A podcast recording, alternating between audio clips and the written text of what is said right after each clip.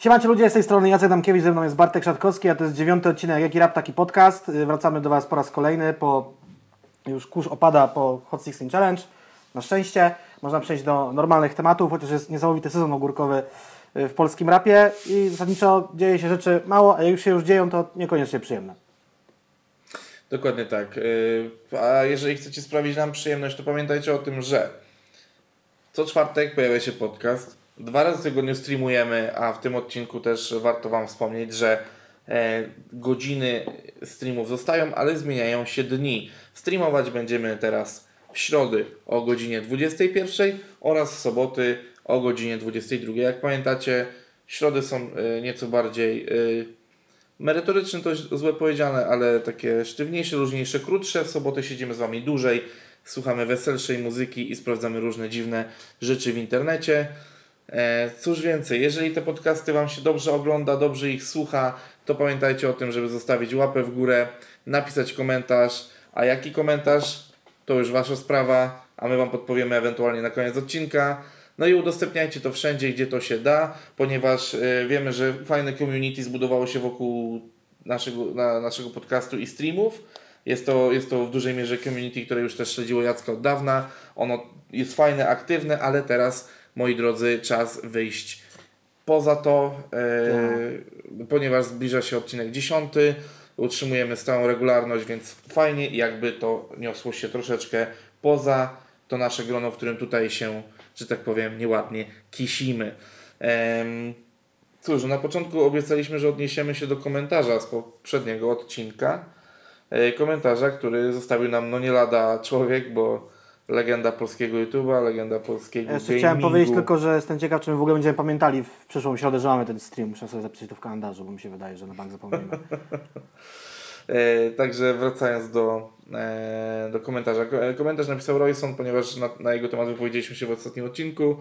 E, więc tutaj takie rzeczywiście małe sprostowanie. My idąc drogą e, działania agencji e, social mediowej i tak dalej, rzuciliśmy hasło, że była to akcja sponsorowana, a jak okazuje się było inaczej. No, logicznie myśląc, influencerzy są po to, żeby brać pieniądze za to, co robią. E, Royson tych pieniędzy nie wziął. Spoko. Em, I wyjaśnił to w komentarzu u nas pod materiałem. Dokładnie, więc e, jeżeli ktoś. e, No, nie chcieliśmy po prostu, żebyście czuli się wprowadzeni w błąd, stąd tutaj to drobne sprostowanie. Materiał s- wywiadowy Rysona i Słonia jest chyba u Roya na kanale już aktualnie, więc też Tak. ktoś tam Was Jest to interesuje. To podczas transmisji. Royson też to nagrywał swoim aparatem i to jest jako odcinek. Swoją drogą skontaktowała się z nami firma produkująca grę na naszym cudownym fanpage'u i może w związku z tym jeszcze coś wyniknie, także bądźcie czujni. Słuchajcie, yy, wszyscy, trwa cały czas zbiórka na polskie szpitale. Hot 16 Challenge zbierano już prawie 3 miliony złotych, tak. Tymczasem sytuacja jest taka. Kojarzycie takiego rapera Floyd? Jeżeli nie, sobie sprawdźcie. Jeżeli kojarzycie, to fajnie. Yy, jako duet Floyd i Viro razem bodajże ze swoim bratem wydawali płyty. I tak się akurat składa, że dziewczynie Floyda, yy, jej, właściwie rodzinie spłonął dom, w którym mieszkało 8 osób, więc 8 osób straciło e, dach nad głową totalnie. Ten dom się spalił do zera, do, go, do, praktycznie do gołych ścian. Został zburzony, bo już nie było właściwie czego odbudowywać. Jest stawiany na nowo. Jest zorganizowana zbiórka. Ta zbiórka jakoś tam się przebija do świadomości ludzi różnie i podłużnie. Ja widziałem osobiście y, newsy na pewnych grupach, nie wszystkich. Widziałem także newsa na jednym portalu. Także mm, no, chcemy też o tym powiedzieć, żebyście wiedzieli, gdzie ewentualnie można pomóc. W opisie będziecie mieli link do zrzutki, zrzutka.pl zweryfikowana oraz też link do grupy, gdzie trwają licytacje płyt, więc można przy okazji samej pomocy na odbudowę tego domu e, coś wyhaczyć, że tak powiem, muzycznego. Potrzebne jest 400 tysięcy, zebranych jest 55 tysięcy, więc potrzebne jest sporo jeszcze pieniędzy. No nie? Także gdybyście mogli coś dołożyć od siebie, byłoby fajnie. A, Okej. Więc przechodzimy już do stricte tematów. y, Jeżeli tutaj te sprawy organizacyjne mamy ogarnięte. E, Cóż, e, Stopro Rap. Stopro Rap, czyli wytwórnia, o której wspominaliśmy już jakiś czas temu w podcaście, wykupiona oficyna przez My Music. No, strzelaliśmy tutaj w dywagacjach na, na chwilę przed ogłoszeniem pierwszego artysty w szeregach Stopro Rap, e, że raczej będzie ona kierowana właśnie do zawodników starszych, że tam mogą się odnaleźć tacy raperzy, chociażby jak nie wiem, Zip Skład czy ktokolwiek, no E, Coś takiego jak Visioners Label, które też omawialiśmy w poprzednim odcinku i które już nie istnieje. To ciekawe. Cóż, yy, i, i no, ciekawy myk tutaj się zadarzył yy, z tym, z tym Stopro Rapem i z My Music. No bo tak naprawdę mamy trochę takiego, e, chciałem powiedzieć, yy, wilka w owczej skórze, ale to nie jest to, jest to raczej ta cała akcja z ogłaszaniem artystów, no to jest trochę takie... Mm, Ja mam idealne słowo. To, No. jest, to jest re- relokacja artystów w ramach jednej firmy, po prostu z tabelki w Excelu do tabelki w Excelu. chciałem to ująć bardziej poetycko, Tak, że jest to jakaś opcja, ale słowo relokacja maskarada. Jest to jakaś maskarada, Roszady. ponieważ... Są roszady wewnątrz jednej i tej Tak. samej firmy. Tak, tak, tak, tak, tak. To jest, no bo oczywiście mówimy o DJ-u Dexie i o Eldo, którzy tak naprawdę, no Eldo, e, jak wiemy, wydaje od 2007 roku w szeregach My Music, czyli jest to tylko przesunięcie z głównej oficyny My Music do Stopro Rapu, ale i artysta, i wytwórnia twierdzą, że to jest nowy początek, nowy projekt i Eldo nawet powiedział, że ten projekt wierzy. Durnota, durnota i jeszcze z durnota uważam. Po prostu y, ma, mamienie, mamienie fanów y, takimi rzeczami dla mnie to jest po prostu kurwa e, cirkus i niepotrzebny zamęt. A jeżeli chodzi o DJ-a Dexa, DJ Dex tutaj troszeczkę miał bardziej zaawalowaną tą drogę z My Music, ale tak naprawdę od dwóch lat też jest z nimi związany, bo jako La Bomba, e, czyli na, nawiązanie do legendarnej nazwy La Bomba Studio, wydaje jako La Bomba, znaczy wydaje jako La Bomba, dystrybuuje w My Music, czyli to też nie jest żadne wielkie przejście, żaden wielki transfer, to nie jest Cristiano Ronaldo do Juventusu, to jest tak jak tutaj Jacek wspomniał, to jest przesunięcie po prostu odpowiednich kolumn czy arkuszy w Excelu i ubranie w to ładne, kolorowe e, łaszki. We, według mnie, no nie wiem, no mogli postarać się bardziej z, po- pomyśleć o jakimś ciekawszym artyście. Znaczy, nie, nie to, że odbieram ciekawość Dexowi czy Eldo, po prostu chodzi o to, że e, jeżeli startują z nową, z nową oficyną e, i robią jakiś rebranding, no to mogli się postarać o znalezienie artystów nowych, e, którzy jeszcze nie mieli z nimi nic wspólnego. Uważam, że ruch e, nie tyle co kiepski, co śmieszny. No generalnie Eldo wydaje tam płyty od 13 lat i nawet jeszcze ostatnia płyta Gramatika Podróży się ukazała też y, w dystrybucji My Music, a tak naprawdę to też y, jako wydawca My Music, bo tam, nie wiem, Tak, tak, tak, było tak, wydane jako My Music, tam nie było jakby, nie wiem, eternie łamane przez My Music, tak, i chyba do tej pory tak, Tak, jest. tak, to tak, po prostu tak, tak. wydawane jako My Music. DJ Dex od 2018 roku zdążył wydać pod y, jakby szyldem La Bomba My Music raz, dwa, Pięć. trzy, cztery... Pięć materiałów. Pięć materiałów. y, tak, z czego to jest ten ostatni, to jest y, ten limitowany box mixtape'ów Dexa. Oczywiście, Mhm. zresztą w przypadku Elda i Dex są to też wydawnictwa winylowe. y, Zasadniczo cała dyskografia Dexa i, i też chyba Eldoki, no, prawie cała Eldoki jest na, na winylach, bo tam wiadomo, że z tymi starszymi płytami różnie prawa są ulokowane. Ja myślałem, że jakimś tam ruchem, który może się wydarzyć w Stopro Rap, wiadomo, że to jest jakby wytwórnia skierowana może nie dla takich super młodych ludzi, ale też nie jakichś e, weteranów sceny, mogłoby być na przykład tam wydanie, bo ja wiem, Mops wiem, że miał wydawać nową płytę, Rena też jakby mogła coś tam wydać, wiadomo, że to nie są jakieś przebojowe rzeczy, e, czy, czy bardzo gęsto wielosłuchaczowe, chociaż akurat Mopsa ludzie mogli posłuchać, bo akurat według mnie jest dobrym raperem i dosyć oryginalnym jak na tą polską smutną scenę. Może byłby to, to który wyląduje nie wiadomo gdzie nie wiadomo, czy dalej mu się ta kariera rozwinie. Niby tak, niby nie. OKB mogą w tej chwili się, że tak powiem w cudzysłowie, zabijać inne wytwórnie, które potrzebują nowych, świeżych twarzy i mogą się to w ogóle rozgrywać między majorsami, czyli Universal, Warner, e, Sony Music. E, Jeżeli miałbym przewidywać kolejnych zawodników, jeżeli idziemy kluczem e, stare, nowe twarze, Obywatel MC, Bero, którzy już są w katalogu My Music lub tam współpracują, Małpa, chodzi mi o Małpę z Pro- Proximite, chociażby tutaj, nie wiem, czy uda mi się ich- go namówić, ich, czyli wytwórnie namówić go, czyli Małpę. On ma swoje Proximite, co prawda dystrybuuje się przez My Music, ale czy będzie chciał Mhm. świecić twarzą do Stop Rap, nie wiem. Być może Youngman, który też dystrybuował płyty przez My Music, jakieś tak, jeżeli to idą z tym kluczem, takie stare, stare nowe twarze, tak, czyli e, może w końcu będą nowe, nowe twarze. E, w ogóle ciekawostkę za propos właśnie Visioners i Pona, mówiliśmy o tym w ostatnim odcinku. E, dzisiaj się pojawił Hot 16 Challenge Jeep składu. Jak to zobaczyłem, to myślałem, że to jest fake, bo akceptowałem posta w swojej grupie, Rap Gadanina. Zapraszam oczywiście.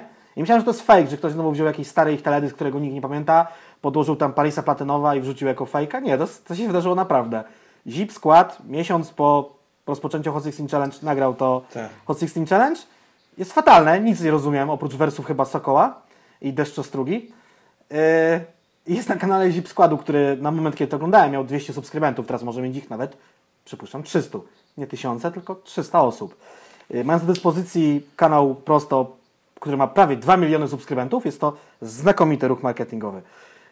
Strategicznie Znaczy, wiesz, wybitny. e, ten ruch wystarczył, e, żeby już kilka portali napisało, czy można liczyć na wielki powrót zip składu, czy zip skład wraca, płyta już się czy tłoczy. pogodzą się, e, się czy, tłoczy. e, czy pogodzą się z Jentkerem, czy Jentker dołączy do zip składu. Już pojawiło się tych artykułów kilka, bo jak na ostatnią chwilę przygotowywałem się tutaj jeszcze do, do podcastu z godzinkę temu, to, to prze, prze, przeskoczyłem tam przez kilka i oczywiście już było spuszczanie się wokół tego, że Ja- zip skład wraca. Ja widzę tak, że, że Jędkar już w Australii roz, rozpostarł y, żagiel swojej desko, desko, deski windsurfingowej, a płyta już tłoczy się po prostu i, i, i już są organizowane koncerty. Oczywiście żartuję, wiem, że Jędkar nie jest z Australii, Jędkar chyba teraz przebywa w Polsce.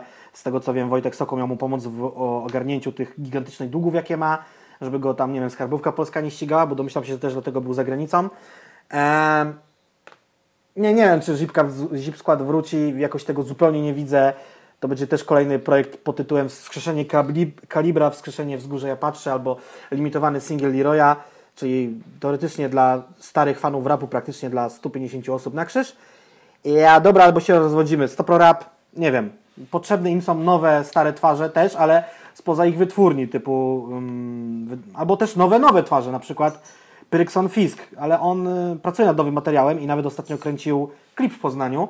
L- Szerszeń, władca kamery, kręcił mu klip. Kto wie, kto to jest Szerszeń, ten wie, kto Lamus, ten nie.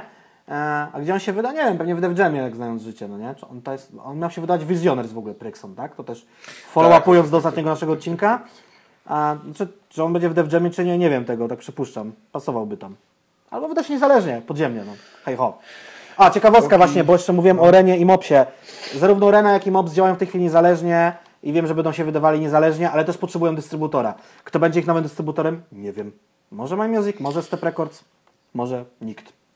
Dobra, pozostając gdzieś w tym sosie zip składowym i starych, nowych twarzy, e, taki temat troszeczkę z dupy, ale tak samo z dupy jak e, artykuły na, na, na jego temat, czyli e, no podgłoszą się głosy, że skoro Hada dostał swój film, Paktofonika dostała lata temu swój film, Molesty film wychodzi zaraz, no to ludzie tłumnie ruszyli teraz na fora, na grupy facebookowe i piszą o tym, że potrzebny jest koniecznie film o zip składzie teraz. Tylko wiesz co, tutaj jest jedna istotna rzecz, bo y, zauważyłem, trzeba od razu rozdzielić Baktofonika plus Hada to są filmy fabularne, a ten o moleście będzie dokumentalny, no nie? I ja mam w ogóle to jeszcze inny pomysł, tak, no nie? jakby tu, tu, się, tu się zgadzam, tylko chodzi, chodzi o, jedną, o jedną rzecz, że no ale po co to komu? Ja, ja wiem dlaczego, po co to komu. E, przede wszystkim to są dwa warianty. To jest walor edukacyjny, bo myślę, że naprawdę ludzie pełnoletni dzisiaj, czyli 18-latkowie, kiedy oni się rodzili, to Molesta wydawała swoją już tam trzecią czy czwartą płytę, whatever, więc mogą tego totalnie tych ludzi nie kojarzyć i nigdy się nimi nie zajarali, a po prostu to spełni taką rolę jak, nie wiem, dokument na Netflixie, ewolucja hip-hopu czy tam cokolwiek. Tylko mówię, cały czas film dokumentalny, bo te fabularne wychodzą średnio i źle, więc może po prostu ich nie róbmy. Ja wiem, że był już słynny dokument Blokersi, który był fatalny, bo chciał przedstawić raperów jako w sumie nie wiem kogo, żuli, idiotów, jakichś rapujących dresów, ciężko mi powiedzieć. Sylwester Latkowski zrobił takie gówno, jakie zrobił. E, A y, zro- pozwolę sobie tutaj na szybki off-top No. y, co do Latkowskiego. Latkowski aktualnie jako najprawdopodobniej kolejna osoba, która dołącza do, do grona walących konia y, Jarosławowi Kaczyńskiemu, Mhm. kręci w kontrze do Sekielskich materiał za nasze pieniądze podatników. E, kręci materiał o pedofilii wśród celebrytów. ciekawy temat, nie powiem. E, Temat sam w sobie ciekawy, ale gdy połączymy to z tym, że jest on finansowany przez TV PiS, no to ten temat już się nie robi tak ciekawy, bo wiemy, że będzie to temat stronniczy. Zaraz okaże się, że nasi ulubieni artyści, którzy walczyli, tudzież walczą aktualnie z systemem, na przykład ostatni, y, ostatnia głośna sytuacja z Kazikiem, y, będą y, przedstawiani jako osoby, które molestowały. No. Więc... Znaczy, ja chciałem tylko, to już będzie off-top do off-topu do off-topu, ja chciałem tylko powiedzieć, że Kazik był niedawno jeszcze fanem Jarosława Kaczyńskiego. Tak, tak, tak, tak. Także punkt widzenia zależy od punktu siedzenia, Kazik. Tak, tak zwany zakazik. Ehm, Chciałbym, na, chciałbym narzekać na rząd w Polsce, siedząc w willi w Hiszpanii. Nieważne. E, y, coś chciałem powiedzieć, coś chciałem powiedzieć, coś chciałem powiedzieć. Y, ten film Latkowskiego będzie, jest robiony pod tezę. Generalnie e, chciałem tylko dwie rzeczy zauważyć. Pedofilia to jest choroba i po prostu wszystkie osoby chore na pedofilię powinny być leczone i powinny być skierowane na leczenie psychiatryczne, bo to jest choroba. I, i to jest teraz takie, y, teraz trochę to jest taki nie chłopiec do bicia będą ci pedofile. E, wszyscy by chcieli pedofili wieszać. No, to jest też humanitarne rozwiązywanie osób chorych. E, mniej więcej takie jak proponuje Janusz Korwin-Mikke osobom niepełnosprawnym. E, no, film będzie robiony pod tezę pedofile generalnie są, a to, że Sekielscy zrobili film o pedofilii w kościele, bo kościół pedofilii ukrywa i jest znany dowcip, no co się dzieje, e, co czeka księdza, który jest oskarżony o pedofilię, no przeniesienie do innej parafii, no i to tutaj polega problem. Co do tych filmów, Dobra, bo Ja bym widział to tak. zrobiliśmy, zrobiliśmy sze- szeroki off-top. Wracając do filmów, dokumentalne versus e, fabularne. Ja bym przede wszystkim widział, tak jak Molesta będzie miała film zrobiony jeszcze za ich życia. To jest dosyć istotne, ale pamiętajmy, że zawsze filmy za życia robione, robione o kimś są o tyle dobre, że mamy jego wypowiedzi, mamy jakieś jego udostępnione od niego materiały, historie i tak dalej. Minus jest taki, że no każdy będzie się próbował przedstawić w tym dobrym świetle. Chociaż To przy- jest jedna rzecz, W przypadku Molesty nie wiem, czy jest strony- jakieś tam złe światło. Tam był oczywiście jakiś rozpad tego zespołu w pewnym sensie, No że właśnie, go nie było. jest- Potem też Wilku odszedł, a na końcu to już w ogóle przestali nagrywać, a Pelson poszedł grać w golfa. Taka sytuacja. E, film dokumentalny O. zawsze lepszy niż fabularny, fabularny, bo nie ma jakichś skrótów, ale no też ile może trwać film dokumentalny? Półtorej godziny, może dwie. Bo No dobra, też kino ma swoje widzisz. jakieś ograniczenia.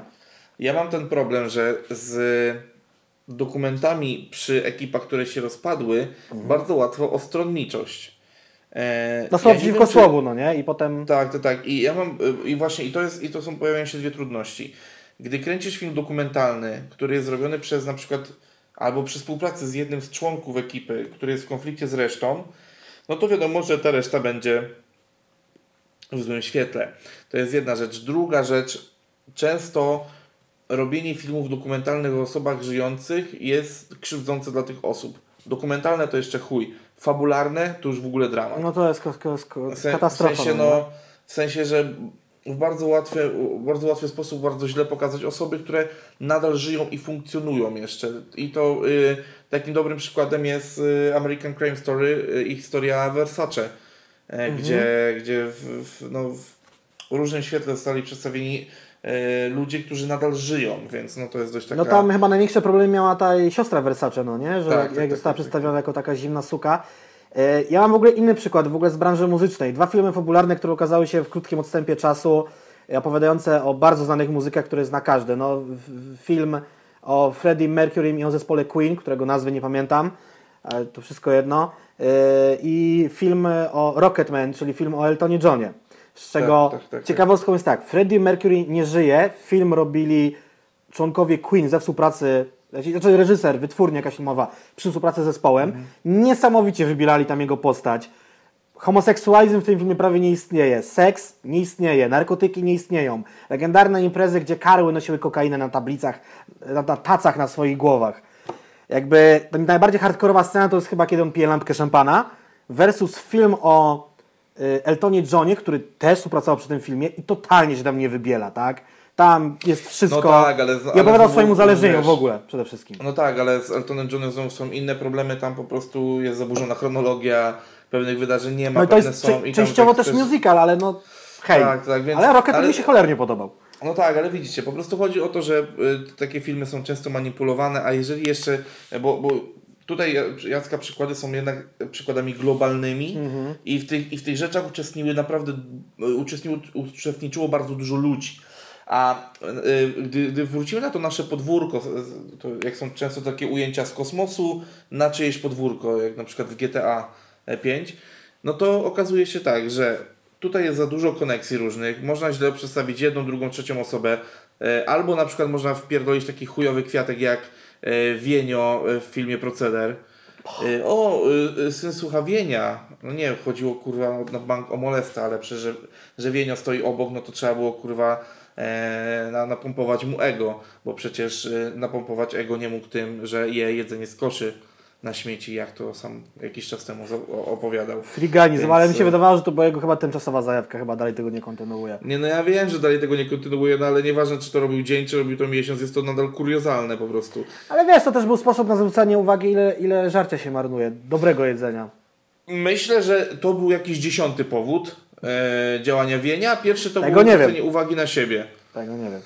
No nie no, y, prze- przepraszam Cię bardzo, ale wszystkie, wszyscy artyści, wszystkie gwiazdy, wszyscy youtuberzy i influencerzy to są atencjusze.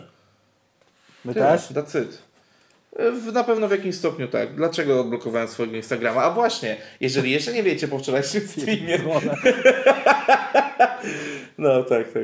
Dobrze, Eee, y, wracając. Ja mam taki pomysł. miałem Mam, Coś... mam takiego pomysłu. Przede wszystkim nie wiem jak bardzo z ekipą Molesty związany autor dokumentu, czy autorzy, ale no to jest ta kurwa trudna sztuka obiektywizmu, no nie? Jeżeli t- tam jest jakaś, y, wiadomo, że jakby film będzie, y, to będzie pierwszy film dokumentalny o jakiejś ekipie. W ogóle ja mam gdzieś z tyłu głowy wypowiedź, wypowiedź Rycha Pei, który kiedyś w wywiadzie, nie pamiętam już u kogo powiedział, po tym jak blokersi okazali się takim filmem, jakim się okazali, że dla niego naturalne jest to, że będą powstawały dokumenty o poszczególnych ekipach, które będą właśnie jakby zawierały ich wypowiedzi, będą konkretnie o nich, będą tam materiały, bo każda ekipa, no wiesz, czy to były czasy 90. czy 2000, kiedy były jeszcze VHS-y, potem były te małe kasety DV-ki, potem już się zrobiły po prostu tam pendrive'y, dyski, karty SD, płyty CD, DVD.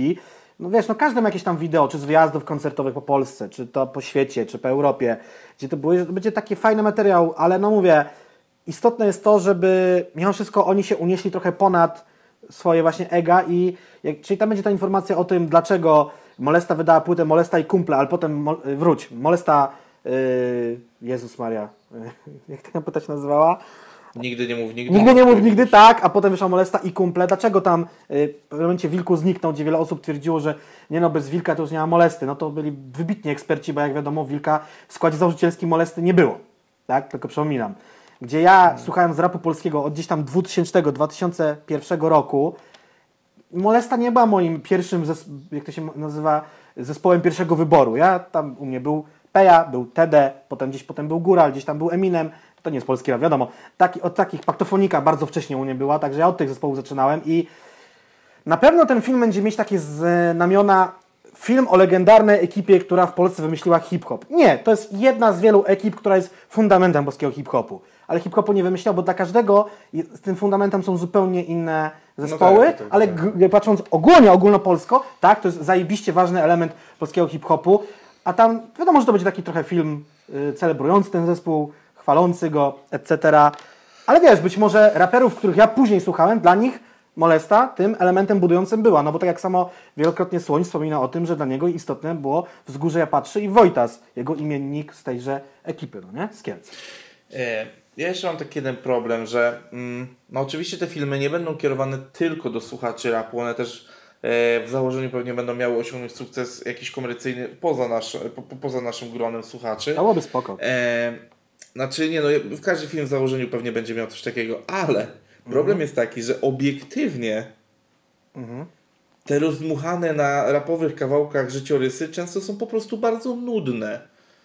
W sensie, że to jest siedzenie na tak zwanych teraz trap house'ach, po prostu siedzenie, gadanie, jaranie z ziomkami, walenie wody, przy których działy się rzeczy po prostu dziwne i tak dalej, ale w gruncie rzeczy to są sytuacje, z których byś zebrał dobry 15-minutowy film, tak naprawdę taki naj, the best of, a, a w filmie te, te rzeczy będą urastały do jakiejś rangi w ogóle, że ja pierdolę, ale tam się odpierdalały A czy, jazzy, no nie? to też jest ciekawe, jak oni to pokażą. A, bo, a, bo, bo, bo, bo wiesz, bo, bo w gruncie rzeczy życie raperów jest stosunkowo bardzo nudne. Nie wiem, czy o tym wiecie.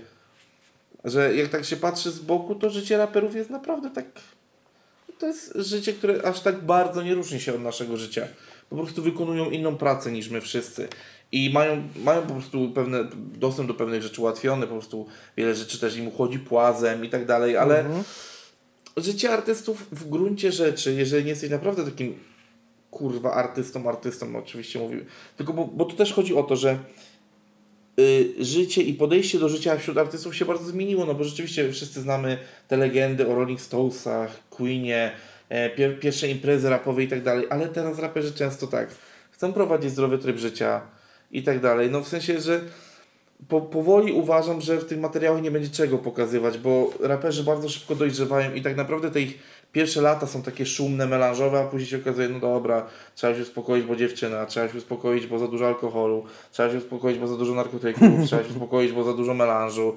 I tak naprawdę wszyscy po drugiej, po drugiej płycie to są tacy, a dobra, wiesz, stary, ostatnio to no, na Netflixa oglądałem, nie?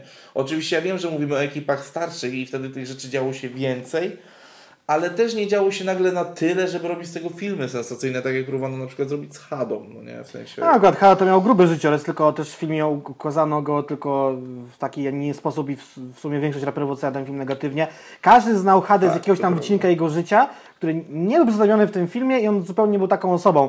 Przede wszystkim y, do zarzuty do filmu Hadzie jest to, że on był mega elokwentną i bystrą osobą, która na każde, każdy tekst miała swój natychmiastową odpowiedź, taką, że dosyć tak, no był takim no, elokwentnym gościem. E, W ogóle tak patrzę, mm, skandal, rok 98, czyli musimy co najmniej 22 lata historii tego zespołu streścić. Wiadomo, że to będzie troszeczkę mniej, no bo y, ostatnia próba reaktywacji zespołu to był rok 2015 i ten y, singiel dla Orange'a, co kiedyś o nim gdzieś wspominaliśmy albo w, w podcaście, albo na streamie. Em, to też jest o tyle ciekawe, że pamiętajmy, że oprócz tamtego, że ten zespół najpierw stracił jednego członka, potem w ogóle już ta próba reaktywacji się nie udała, potem Pelson poszedł grać w golfa, już aktywnie jest tylko Wienio z Włodkiem, którzy wydają nadal solowe albumy, oczywiście też Wilku w ramach Hempgru, czy tam solowej działalności, e, ale to już tam jakby no, długo poza molestą od lat, ja wiem, 12. E, I Oczywiście też były tam, był taki koncert urodzinowy Molesty, tak? gdzie ich utwory wykonywali młodsze pokolenie raperów. To też w pewnym sensie można ująć, O wow, rzeczywiście coś takiego było. To było ja w ogóle byłem na tym, bo to było na, no, to było na yy, No ja- wyścigach konnych na Służewcu. no, no tak, ja żałuję, ale nie, nie byłem. A, O Jezus, no faktycznie, było, było, było, było. Tam takie, były takie składy typu, że na przykład tam Kuba na Fide Soku i ktoś tam, ktoś tam wykonywali poszczególne numery, jakby celebracja tego Szacunek zespołu. chyba nawet konkretnie. No. Tak, no. i to też będzie pokazane, co, można oczywiście ująć to od tych przemian ustrojowych w Polsce lat, końca lat 90. aż do 2000. Jak się w Polsce rap rozwijał, jak na tym tle się odnajdowała Molesta. Pamiętajmy, że jak było rapowane, że kontrakt y, z Pomatonem 10, nic, 10 lat wstydu, tak? Nic ponad to, coś w tym stylu. Po, to Pomaton, ich kontrakt to, 10 lat wstydu i coś tam, coś Nic tak ponad to. I no właśnie, to też może być przestroga dla, dla, dla nawet nadal młodych raperów, którzy No tak, podpisują widzisz, się z tymi e, dużymi majorsami teraz. Co podpisują, jak podpisują. E, tylko teraz my gadamy o tym, jak mogłoby to być zrobione, a po prostu doświadczenie wcześniejsze pokazuje nam, że raczej nie jest to tak robione i raczej jest zrobione na odpierdol i po macoszemu, bo to przecież tylko polski rap. Więc ja mam wrażenie, że, mm, że, że po prostu te filmy są kierowane na to, żeby sprzedać je na Ale na wiesz, tutaj mamy udział- Poczekaj, no, daj, daj, daj skończyć ten, bo ja mam wrażenie, że te filmy będą sprzedawane na tanim sentymencie i kontrowersji po prostu, że wiesz, że, że wytnie się fragment, że no nie wiem, odjebali jakąś hardkorową akcję i to będzie clue tego wszystkiego, no nie? W sensie, że nie, nie będzie się tej historii budowało wokół rzeczy tych właśnie, o których mówiłeś, czyli na przykład właśnie wkład w historię, rozpad zespołu, e, bycie fundamentem, albo, albo bycie właśnie pionierem w ramach tam pewnego stylu, no bo dobrze wiemy, że e, Kielce, Warszawa, Poznań, troszeczkę Łódź za sprawą w dużej mierze Ostrego, każde z tych miast było na swój sposób specyficzne. Mhm. Yy, i, i, i było specyficznym fundamentem i na przykład to byłby bardzo fajny punkt do wyjścia, a, a mam wrażenie, że jak zwykle po prostu yy, Excel będzie musiał się zgadzać i będzie to budowane na tanim sentymencie. Znaczy ja, ja, ja chciałbym być optymistyczny i może udział członków zespołu, przy wszystkim oni zadbają, żeby to nie była aż tak straszna laurka i też to nie było aż tak strasznie po łebkach robione, no bo chyba sami widzieli film Paktofonice i o Hadzie, więc wiedzą czego można uniknąć. Jest to film dokumentalny, więc tam nie trzeba jakichś kurewskich skrótów używać. Najlepszym rozwiązaniem moim zdaniem byłoby się poukładanie z platformą streamingową i zrobienie serialu albo filmu tak metodą TVP, czyli robimy film do kina, potem robimy z niego serial, czyli serial zawsze jest bardziej rozbudowany, ale tu można po prostu zrobić z tego serial. I myślę, że Netflix oczywiście byłby najbardziej chętny na takie rzeczy. I nie mogę nic więcej powiedzieć w tym temacie, bo wiem, że tam jakieś rzeczy są wykonywane. Już były to w sumie już dawno temu i to w sumie nie wiem dlaczego jeszcze nie wyszło. Nieważne. E, HBO Go też mogłoby być chętne, bo HBO Europe robi różne produkcje i dokumentalne, fabularne. Z Polski wyszła m.in. Wataha, bardzo wszystkim znana, chociażby Ślepnąc od świateł, ale to są produkcje fabularne. Em, ale ostatnio widzę, że Netflix też z No tymi no, polskimi e, produkcjami się też bardzo, rozkręca. Bo... Ale HBO wydało jeden legendarny dokument, który zna cała Polska. Który? Czekając na sobotę. A, no tak, no. Uwielbiam to. Powiem Ci, że tak raz do roku odtwarzam sobie dla przyjemności. Chuj, smutna rzecz. Ja nie chcę oglądać smutnych rzeczy. Eee, Patrzysz przez okno na Polskę. no, Wystarczy. Wiem, no, wiem. Patrzę, codziennie, pa- patrzę codziennie rano, rano, w lustro, wystarczy. E, także myślę, że wydaje, że format serialowy zrobiony z Netflixem przy, przy jakimś sensownym reżyserii. Nie trzeba by tego robić wcale krótkiego, bo niektóre seriale są dokumentalne, nawet dosyć długie. Więc no jest to chociażby ewolucja hip-hopu na Netflixie. Więc No okej. można by to Okej, zrobić. Okej, okej. Zarówno też pytanie- Amazon i Apple Plus też mają swoje dokumenty, ale oni by nie byli tym zainteresowani, nie sądzę. Ale właśnie, pytanie teraz takie. Na ile chodliwym tematem dla takich dużych platform to jest tak naprawdę? Bo zobacz, że, że my się ekscytujemy, my gdzieś o tym rozmawiamy, dla nas jest to ważny temat, bo my jesteśmy członkami pewnej No. subkultury, jak to się kiedyś mówiło. E, a prawda, i oczywi- ja oczywiście wiem, jaka jest pozycja e, polskiego rapu na rynku e, w ogóle muzycznym w Polsce. To jest bardzo wysokie miejsce. To jest tak zwana karta przetargowa właśnie przy negocjacjach, przy takich dokumentach, no nie? no tak, tylko właśnie pytanie, tylko właśnie zobacz, że to jest taka złudna karta przetargowa, bo popularność rapu tyczy się raperów aktualnie wydających, a raperów, którzy są teraz na czasie i dobrze, dobrze też wiemy, rozmawialiśmy o tym e, wczoraj na streamie, jest dużo raperów, którzy działają niestety na zasadzie One Hit Wonder. E, I wiesz, i chodzi o to, że po pierwsze robienie dokumentów o One Hit Wonder odpada. Robienie dokumentów o raperach, którzy teraz wchodzą, odpada, bo to jest zbyt mały temat. A czy, a czy teraz cofanie się o te 10-15 lat, co do niektórych historii w ogóle ma dla ludzi sens? Oczywiście ja bardzo doceniam walor edukacyjny, o którym powiedziałeś na samym początku tego tematu, ale w żaden sposób y, nie... Zobacz, o, o tym rozmawiamy wiele razy prywatnie na streamach i na podcastach. Młodzi słuchacze rapu aktualnie nie są zainteresowani e, aspektem edukacyjnym. Dla nich nie są, e, wiesz, ci ludzie nie chcą oglądać warsztatów z danymi raperami, w sensie takim, wiesz, gdzie na przykład, bo jest, było wielu raperów, aktywistów, którzy jeździli po różnych miejscach, e, robili jakieś warsztaty z ludźmi i tak dalej, jakieś, wiesz, czy na przykład, wiesz, ludzie nie chcą chodzić na takie rzeczy jak em, chociażby to spotkanie z Forinem, o którym też spo- wspominaliśmy jakiś czas temu, żeby dowiedzieć się, jak są tworzone okładki i tak dalej. Ja mam wrażenie, że po prostu dla ludzi to jest tylko muzyka, tylko muzyka się liczy i to jeszcze w ujęciu takim, że muzyka, muzyka. Że muzyka jako utwór, jako nuta, nawet nie treść, więc zaciekawienie ludzi młodych czymś takim, to, to myślę, że to by wypaliło, wiesz na jakiej zasadzie? Że, że ktoś idzie ze świetnym pomysłem na przykład filmu na temat, niech, niechaj będzie ten zip skład przywołany na początku, No. robią, robią ten dokument, dokument jest świetnie zrealizowany, Netflix wyczuł właśnie, idąc tym tropem myślenia, że rap jest teraz popularny i tak dalej, idą w to, okazuje się to klapą, bo tak naprawdę obejrzało to grono ludzi stricte zainteresowanych, tacy, takich jak my, plus ludzi, którzy interesowali się Zip Składem, kiedy Zip, Zip Skład był realnie aktywną ekipą, i na tym się kończy. I tak naprawdę okazuje się, że władowano w to ogromne pieniądze marketingowo, zaproszono mnóstwo pewnie raperów, żeby na przykład w takim dokumencie też się wypowiedzieli, bo pewnie pojawiłaby się Molesta, która miałaby wypowiedzieć się na temat Zip Składu.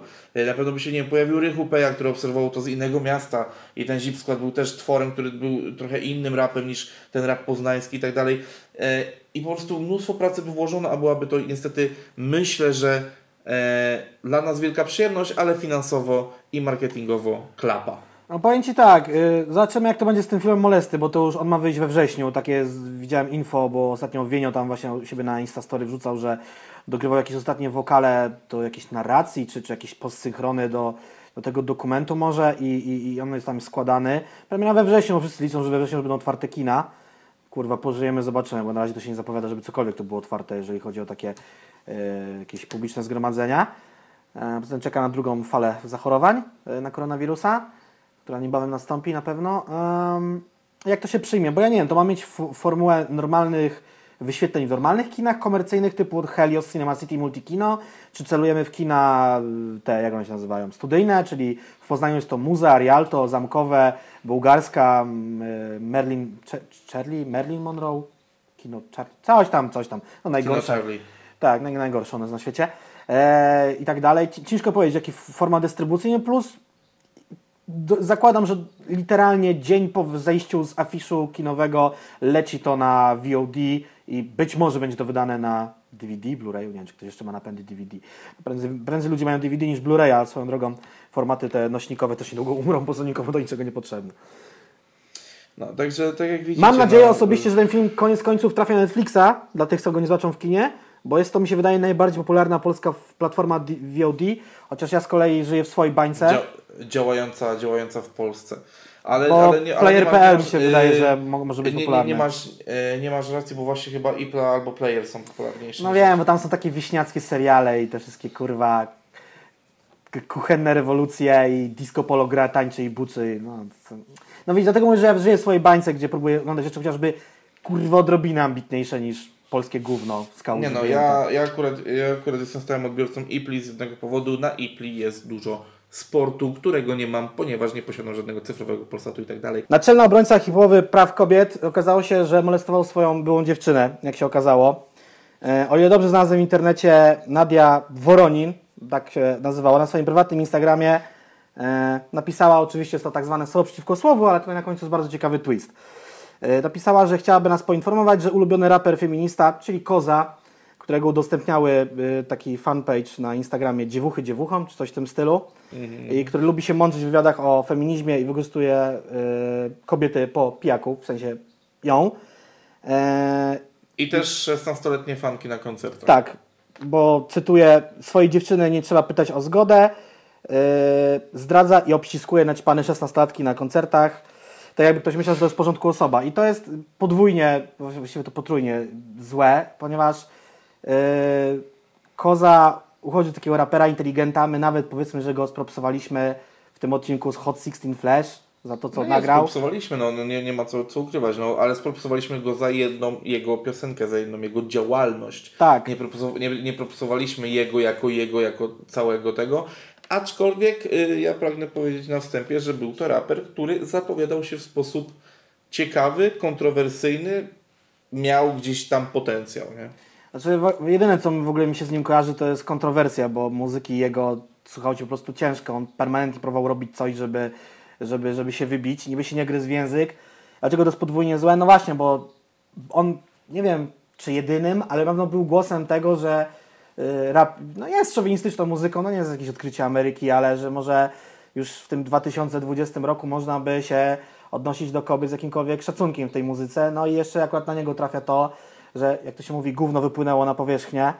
Um, jego dziewczyna kontynuuje na swoim Instastory, bo to się uk- ukazało już jakiś czas temu, dostęp- dostępne screeny w internecie, jej profil jest e, prywatny. Ogóle się okazało, że też mam gdzieś z nią wspólną znajomą, e, tak dzisiaj to sprawdzałem. E, spotkała po prostu ją krzywda, tak, fizyczna, wykorzystanie fizyczne, fizyczne i psychiczne przez ostatnie 11 miesięcy, jak pisze. I ciekawostką jest jej posta ze strony Kozy, który po prostu napisał, że przyznaje się do wszystkich zarzutów, yy, przy czym zostawia w rękach Nadi decyzję o tym, żeby powiedzieć Wam, czego dokładnie dotyczą i nie będzie odpowiadał na żadne dalsze pytania. No, No tak, no ale to jest, ale to jest bardzo, bardzo wygodny fortel tak naprawdę. Przyznać się, powiedzieć elo, przyznałem się, bo wiecie dlaczego to jest wygodne? Ponieważ Koza doskonale wie, jak krótko żyją e, w polskim, znaczy w polskim internecie, ogólnie w internecie wsz- wszelkie afery, wszelkie newsy, wszelkie kłótnie, wszelkie bify. Te rzeczy trwają chwilę, kończą się, przechodzimy dalej, kolejna aferka i tak sobie żyjemy od aferki do aferki. Tych aferek w naszych mikroświatach albo w tych naszych bańkach informacyjnych jest e, mniej lub więcej, ale właśnie tutaj e, bardzo wygodnym jest powiedzenie, no dobra, przyznaję się, odjebałem, ale zaraz gdzieś tam co sobie to wszystkim czymś innym e, przykryję, bo jego przyznanie nie jest ani przeprosinami, bo jeżeli już gówno wylało się na powierzchnię, no to niestety e, przeprosiny poza prywatnymi między sobą, no niestety raczej powinny też pojawić się gdzieś ala publiczne. Mm, no i to jest takie, takie e, szybkie wyjście, bo ani to nie mówi, że zmienił się, ani to nie mówi, że chce się zmienić, ani nie wyraża skruchy, ani nie przeprasza. To jest takie po prostu sobie powiedział i tyle. Jakby w ogóle, w ogóle to, że on się przyznał do tego, nie niesie za sobą poczucia odpowiedzialności za to, co zrobił. Mam takie wrażenie. Generalnie bo też pojawiają się różne komentarze, bo zawsze w takich sytuacjach e, broniony jest przede wszystkim artysta przez jego fanów, mniejszych czy większych. Im większy fanbase, tym jest bardziej mózg wyprany, więc e, już tutaj się wybiela takie osoby, że to się żygać chce. E, Jego dziewczyna napisała, że nie jest to osobista zemsta, tylko po prostu tak napisała i on, czyli Koza, wie o tym, że ona to napisała i, i, i ma tego świadomość. I teraz tak, to jego przyznanie się to wygląda tak. Przyznaje się do wszystkich zarzutów, czyli to już powinno niby stawiać go w tym jako o, okej, super, że się przyznał. A co miał kurwa zrobić? Niby palić Jana, bo w ogóle milczeć. E, I pozostają w rękach Nadii decyzje o tym, żeby powiedzieć wam, czego dokładnie dotyczą. Czyli co, ona ma następnych kolejnych Instastory opowiadać ze szczegółami obcym osobom w internecie Tak, o tak. tym, jak była molestowana przez niego? Tak, ile razy. sobie tak to wyobraża? y, ile razy, o jakiej porze, w jaki sposób, czy y, to był petting, czy, czy to był po prostu normalny seks i tak dalej. Wszyscy liczymy na pikantne szczegóły, ponieważ przecież najbardziej komfortową e, rzeczą dla osoby, która, na której dokonano gwałtu, która została zgwałcona, jest wylewne opowiadanie o tym i tak dalej. No, bo, bo teraz, bo i co, co ciekawe, teraz mi to przyszło do głowy. Jak, jak pisałem notatki, jakoś nie, nie myślałem o tym, ale może właśnie chodzi o to, że e, ona może z racji wstydu napisze, że no to było coś tam, y, co w, przez wiele osób może być odebrane jako hehe, jak można zgwałcić prostytutkę. Wiesz o co chodzi? W sensie takim, że, No, klasyczny że Andrzej Leper, no. Yy, chodzi, chodzi mi o to, że po prostu on może liczyć na to, że ona ze wstydu powie o czymś niby błahym, z- na co on może powiedzieć, no nie, no przecież kurwa takie rzeczy są normalne, przyklaśnie mu do tego jeszcze białas e, i, i nagle wszyscy będziemy happy i tak i, i, i no ogóle, ja no. myślę, że Biała Zakład Kozy nie lubi. W ogóle nie. Nie no, ja wiem, że nie lubi, ale chodziło mi o płynne nawiązanie do poprzedniego tego. Mm, Generalnie e, w normalnym świecie byłoby tak, że przede wszystkim ta dziewczyna według mnie, nie wiem, to, się, to jest sprawa do, dla sądu, tak? To jest po pierwsze primo. No, tak. Po drugie, ten typ powinien być skończony w środowisku rapowym. On się nawet jeszcze nie zaczął, ale już powinien być skończony i zgaszony jak pet. E, pewnie jedno i drugie się niestety nie wydarzy. Ja mówię krótko, chuj z nim i nie mam zamiaru już rozwodzić nad tym człowiekiem teraz ani w przyszłości. E, jestem ciekaw y, tylko teraz, y, jak zabiorą głos osoby, które y, jarały się jego muzyką, chociaż no to jest ten temat oddzielanie muzyki od artysty. Mm, a, no właśnie. No ale niestety to chyba to jednak jest powiązane. No Właśnie, właśnie. Tym bardziej, że jego mnie- wypowiedzi teraz brzmią bardzo hipokrytycznie, no nie? Jakby... W ogóle tutaj też ciekawa rzecz. Właśnie ten motyw oddzielania artysty od znaczy y, życia artysty od muzyki, to już nam się przewija tak od dawna i to jest w ogóle je- jedna z, jeden z topowych tematów, o których kiedyś mieliśmy pogadać. Ale to jest tak kurwa ciężki temat w ogóle do ugryzienia, bo, bo to jest tak, że na przykład możesz jasno powiedzieć, że y, nie oddzielam artysty od muzyki, Y, i nie będę słuchał artystów, którzy y, gdzieś tam si- siają zgorszenie i tak dalej, dopóki nie będzie to dotyczyło Twojego ulubionego artysty. I takich przykładów jest mnóstwo, że no jak kurwa można słuchać y, gościa, który molestował dzieci. No ale Michaela Jacksona to lubię. No i wiecie o co chodzi. W sensie to jest tak ciężki temat tak naprawdę to oddzielanie i nieoddzielanie, albo kiedy powinniśmy oddzielić i tak dalej. To jest moralnie, cholernie, indywidualna i w ogóle ciężka sprawa. W sensie no, nie, nie molestowanie, molestowanie ludzi to jest y, przestępstwo, ale Kevin Spacey dobrym aktorem jest, no nie? I tak można w kółko wymieniać. E, No generalnie właśnie, to właśnie. Jest, I to- wszystkie to- to te sprawy to są sprawy karne, no nie? To są sprawy po prostu karne, które gdzieś powinien być, to, ktoś powinien być osądzony No dobra, no to, będzie mierzoną karę, no nie? to, to, idąc chwilę gdzieś w tę stronę.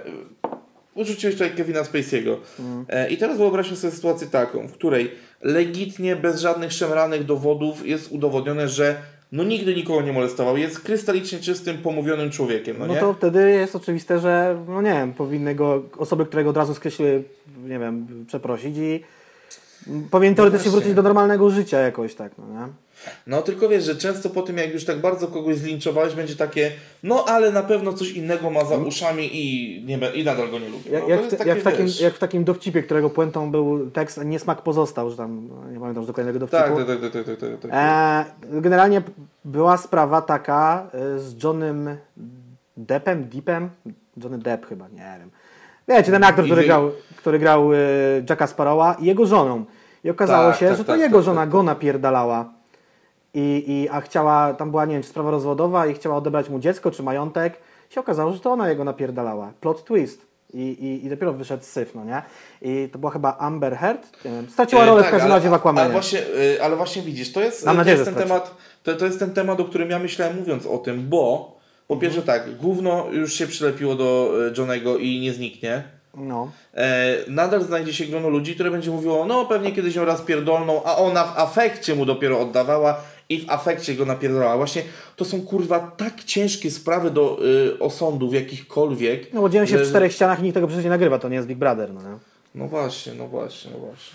No są przeciwko Dobra. słowu, e, ale tutaj mówię, w przypadku Kozy sprawa jest oczywista, no skoro się przebił, no nie pozostaje nic innego, no nie? Eee, ja, ja, ja jedynie bym tutaj jeszcze odniósł się do jednej kwestii, bo jest ona gdzieś tam dla mnie ciekawa i, i na przykład w mojej głowie y, no, no jest, jest kwestią do, dojrzałości i wielu różnych przemyśleń, ale no niestety w Polsce jest to nasze takie pokutujące przeświadczenie, że y, swojej kobiety nie muszę pytać o zgodę. Mhm. To jest strasznie chujowe stwierdzenie w ogóle, a wiem, że wedle niego żyje naprawdę ogromna ilość ludzi.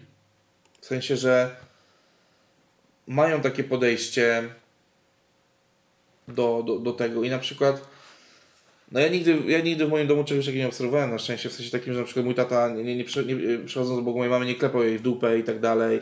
Wiecie o co chodzi? chodzi bo, bo tu się zaczyna od tego typu subtelności, a kończy na tym, że e, rzeczywiście no, po pijaku kładzie się do łóżka i zaczyna się dobierać w sposób niewybredny do swojej partnerki. To jest w ogóle strasznie, strasznie ciężki motyw e, i, i uważam, że mimo wszystko nauczenie się tego i pamiętanie o tym, że to też jest rzeczą złą, wymaga bardzo dużej dojrzałości od, y, od faceta w ogóle. Tak przynajmniej w mojej opinii. Jeżeli się nie zgadzacie, to komentarze są wasze. No i tutaj oczywiście się też y, przejawia oczywiście jeszcze wątek nałogów, tak? E, Alkohol, narkotyki, czyli dwaj najlepsi przyjaciele każdego rapera.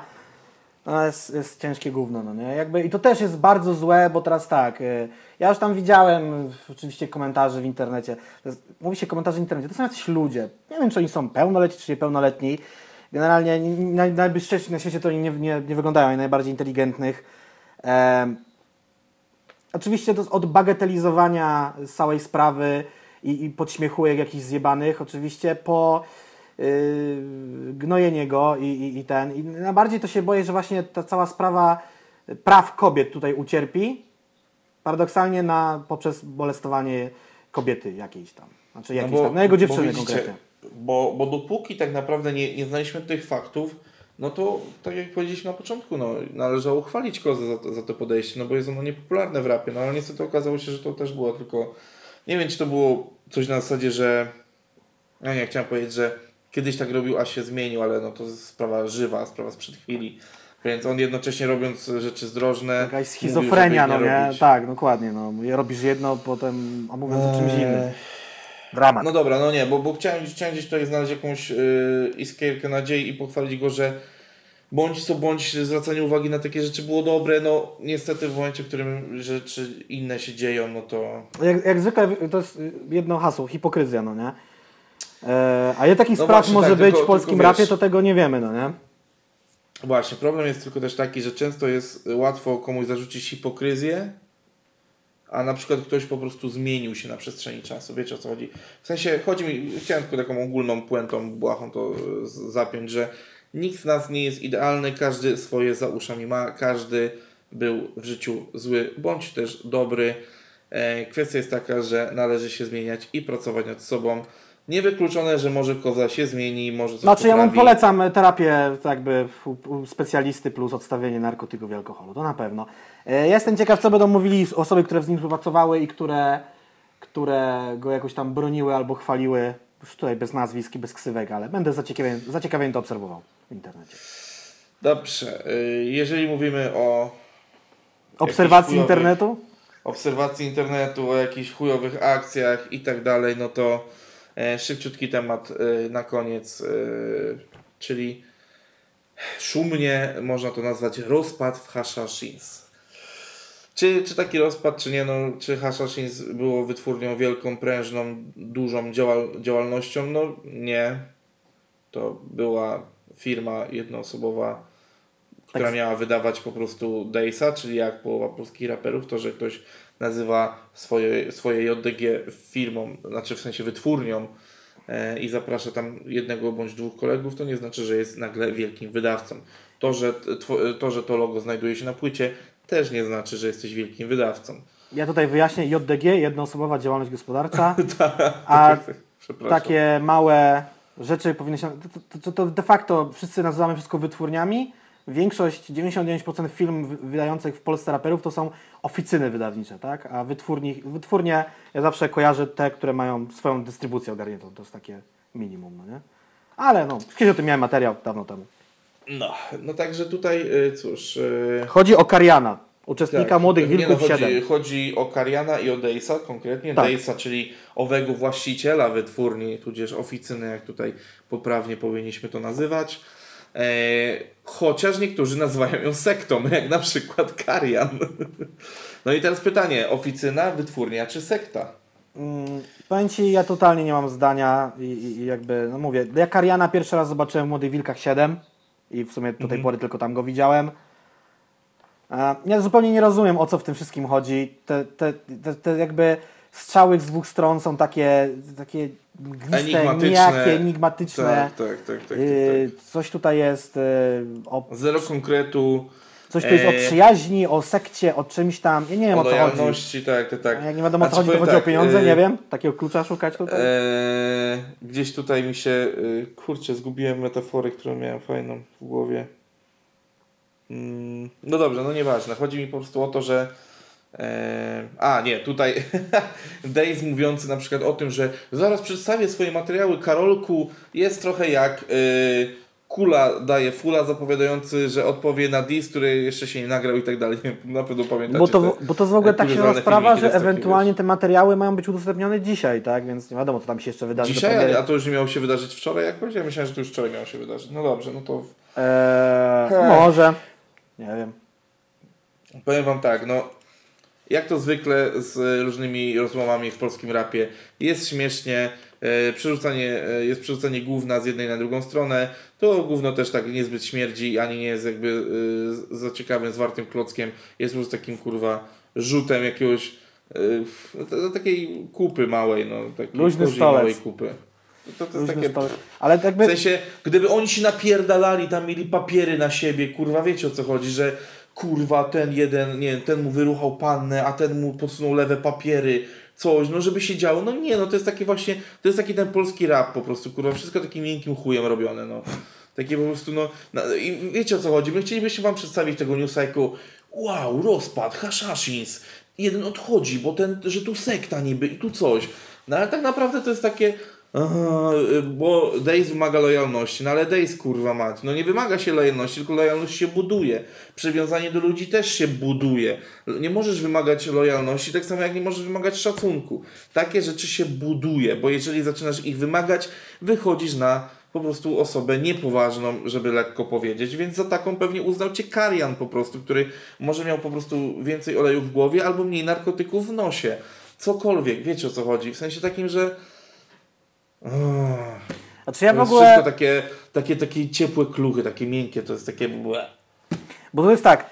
To, czego wczoraj dopuściła się ta wielka rodzina, przerosłoby chyba każdego człowieka ze szczyptą do, do drugiego stosunku. Co tam się stało? Nie wiem. Chcieli mu chatę podpalić, nie wiem, wykopali ciało na cmentarzu i zaczęli je, nie wiem, s, s, nad nim modły odprawiać, bo to jest takie. Bo to, w to wszystko się, się wtrącił Kartki, który zaprosił Kariana do wytwórni, czyli oficyny wydawniczej Outside Label.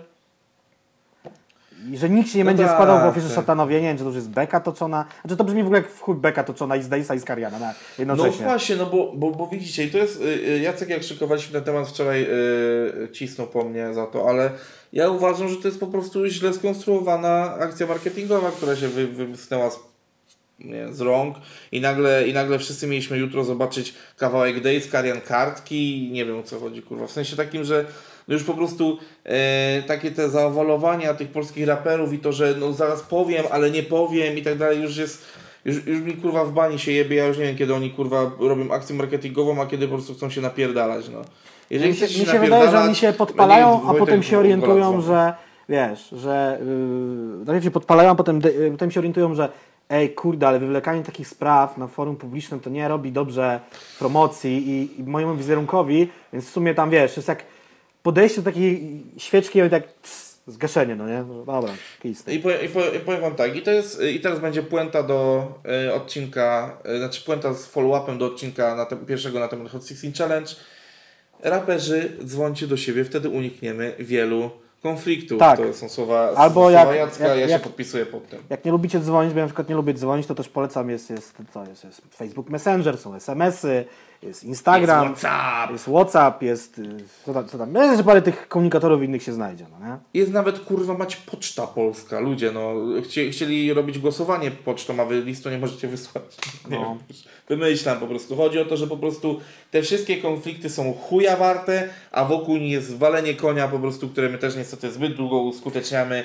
Jeżeli to jest akcja marketingowa, to będzie niesamowicie słaba, bo wiele osób też tak, tak postrzega, no bo była akcja marketingowa w ogóle, to wiadomo, Solara z tą udawaną chorobą psychiczną, potem co tam jeszcze było?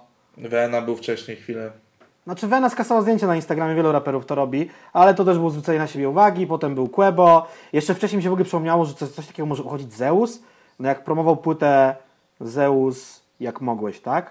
No, I ta z- cała z jazda... tą grzywką, z grzywką, z tymi patusami i tak dalej. No to tak, tak mogło też być tak postrzegane, no, Tak, nie? No, konkurs na ogolenie się. Trochę przełomowe gówno. W ogóle pamiętasz jeszcze, że to Guzior sobie zrobił skaryfikację, czy kto sobie zrobił tą niby skaryfikację? To takie rzeczy mi się zaczęły przypominać, jak myślę o tych wszystkich grubo ciasanych promocjach płyt, że... Ale to chyba nie jest y, promocja, a może jest, nie? Ja rzucę, ja rzucę jedną receptę dla wszystkich raperów i ogólnie muzyków, jeżeli chodzi o akcje promocyjne. Róbcie dobrą muzykę, nie będziecie musieli robić chujowych akcji promocyjnych. That's it. To jest wszystko, kurwa. Tak. Po prostu róbcie dobrą muzykę. No dlaczego Solar musiał tak spuszczać w, w akcji promocyjne? No bo po prostu płyta jest przeciętna, no. Dlatego, wiesz, no. Ja nie pamiętam Klubo 27 tak naprawdę, ale były tam jakieś spoko kawałki. Tak mi się wydaje. Mówię, chciałem robić do tej płyty, ale nie znaleźli czasu. Trudno. Słuchajcie, na końcu miała być jeszcze sekcja komentarzy, ale Tak. uzgodniliśmy, że wszystkie komentarze są na tyle błahe albo nic nie wnoszące, że albo na nie Albo- odpowiedzieliśmy już pod tymi odcinkami, albo No tak, no bo się przykład, zestarzały y, niektóre też. Y, że- Żeby podać Wam y, konkretnie przykład, no, no był, była ta rozmowa na temat y, podziału w Poznaniu, Peja Paluch i tak dalej. My na to odpowiedzieliśmy, a w komentarzach pojawiły się dwa komentarze, które jeszcze interpretują to, co my powiedzieliśmy, albo dokładają coś od siebie. No, Tam już nie ma co interpretować. Nie ma już, no właśnie, po prostu jakby... I to, to, to jest właśnie o, o czym, o czym Mi się, mi się wydaje, że najlepszą odpowiedzią na ten, na, ten, na ten komentarz będzie zdjęcia z planu klipa, z klipu nowego mixtape'u Dexa. Mm. Tak jakby, chciałeś coś Eee. dodania? Nie. Y, tak, no, ja mam, bo właśnie chodzi mi tylko o to, że wy wszyscy myślicie, że w tym rapie jest, tyle, jest tak dużo głębi, że tam są drugie, dziesiąte, pięćdziesiąte dna i że jest, jest w czym grzebać. Nie, moi drodzy, to, to jest to, co też mówiłem dzisiaj. Artyści to są, to są tak samo prości ludzie jak my, tylko ja mówię też o takich dobrych artystach, często po prostu mają troszeczkę inną wrażliwość artystyczną, przez to na przykład wyrażają się w sposób taki, a nie inny i to ich czyni wyjątkowymi. No i są na tak zwanym chodzi- świeczniku, więc wiele osób patrzy w ich kierunku jakby. No, nie? A jeżeli chodzi o taką prozę życia i tak dalej, no to to jest tak naprawdę wszyscy no, po prostu mieszkają w ładniejszych mieszkaniach, mają dostęp do, do, do lepszych rzeczy, bo mają większe pieniądze. I to jest, to jest tak naprawdę tyle. No. Nie, nie, nie spodziewajmy się, że tutaj teraz nagle będą jakieś konflikty i tak dalej. No, nie, nie wszystkie, nie, uwierzcie mi, że nie wszystkim się grzebie tak ciekawy jak w powiązaniach spółkowych e, Visioner z Label. No, no, no. Ale tam też właśnie były komentarze co do tego, że to akurat z tą lajką było oczywiste dla nas mniej, że tam to było wiadomo od początku, że coś tam, coś tam. Także mówię, jakby nie chodzi o to, że zlewamy te komentarze, tylko mówię, jakby co mieliśmy wytłumaczyć, to jakby odpowiedzieliśmy od razu w komentarzach, a jakoś tam się super nie rozwialiście, plus jakby my zap nie zapomnieliśmy, tylko nie starczyło nam czasu. W poprzednim odcinku odpowiedzi na te komentarze Tak, sprzed tak, dwóch tak. tygodni, które się zestarzały, były o Hot 16 Challenge i no wiele rzeczy w Hot 16 Challenge już się, już się wyjaśniło, tak? Kto miał nagrać, to nagrał, kto nie nagrał, ten nie nagrał. Mm. Yy, kwota się zbiera, akcja się rozpędziła, nie może się skończyć, przeraża mnie to i w sumie tyle. No dobra, a więc tym optymistycznym e, akcentem zakończmy. Teraz jeszcze chciałbym tylko znaleźć. E, o, ja już wiem. No, E, komentarz na, na, na dzisiaj. Karian wróć. gdziekolwiek! Tak, tak. Być może uciekł na przykład z domu, jakby mały, a ja o tym nie wiedziałem. I teraz na przykład zrobimy taką. Po prostu Karian wróć to jest, e, to jest komentarz dla tych, którzy siedzieli tutaj z nami do końca. E, A jeżeli Długi ten materiał. Co? Ja mówię, że długi, dobra, nieważne. No jaki długi? Karian wróć. Myślisz, że będzie mi się chciało tyle pisać? Ostatnio mieli do napisania pixel art, a jeszcze wcześniej było do napisania tylko prawilne maseczki na twarz. Niektórzy używali skrótu. tak, tak, dobrze. Karian, wróć. To jest komentarz dla Was. E, A jeżeli materiał Wam się podobał, to zestaw podstawowy, czyli łapa w górę, udostępnienie, na to najbardziej liczymy i komentarz. I jeżeli chcecie, aby Wasz komentarz znalazł się, no to po prostu piszcie merytoryczne i ciekawe komentarze. My zawsze nie zaglądamy, o tym dobrze wiecie. Ja mam jedną- Możecie, poczekaj, możecie wpadać na grupę Rap Gadanina, na nasze streamy, które przypominam teraz zmiana, środa 21, sobota 22. Możecie też wpadać na nasze Instagramy, czyli Instagram Gruby Perez Ujacka i Bart Szatkowski, który nadal jest prywatny, ale przyjmuje Was, ponieważ nadal chcę prowadzić selekcję Waszych mord, które po prostu oglądają moje prywatne zdjęcia i to jak świetnie bawię się z moim psem. Ja chciałem powiedzieć, że te udostępnienia są zupełnie darmowe, jak i rozdawanie lajków, a to jest istotne. Powoli ten kanał zaczyna żyć, że tak powiem. Lekko nie jest. Yy, Sam się zastanawiam, czy, czy, czy jak działają w ogóle algorytmy YouTube'a i to, to jest dopiero tęga rozkmina.